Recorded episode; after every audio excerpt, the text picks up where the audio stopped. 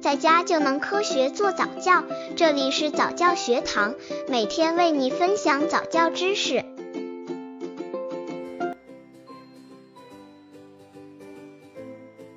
怎么给孩子挑选适合的早教班？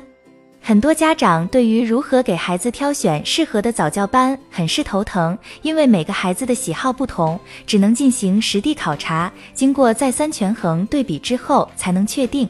对于相同的早教班，不同的老师也会有不同教学效果。另外，家长的要求与看法以及孩子兴趣爱好不同，也会影响教学结果。所以，选择适合孩子的早教班很重要。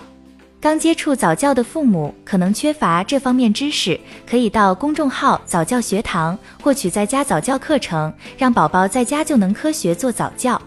关于挑选早教班，大家可以参考以下几点建议：一、理念与家长相同。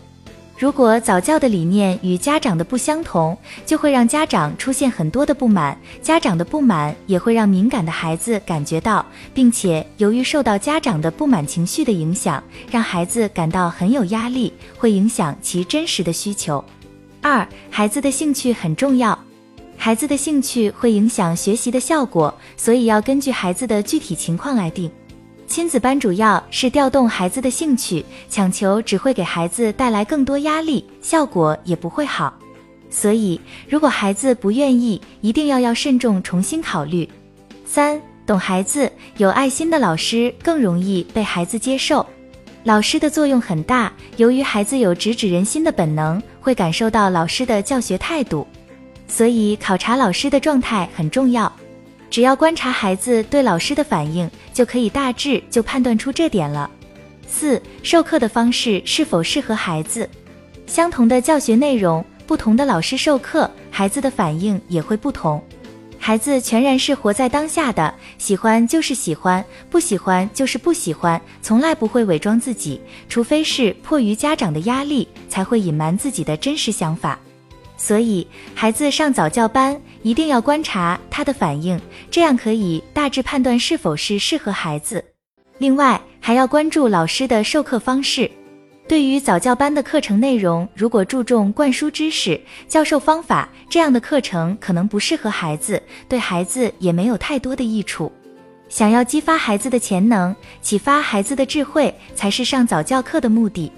当然，这里所提到的潜能和智慧，不能只是狭隘的认为是学习知识和技能。五、参考其他家长意见，在参考其他家长意见的同时，也要做一定的判定，了解对方的理念和期待是不是和自己相同。当然，除了参考上述几点以外，还要考虑孩子一些阶段性的特点。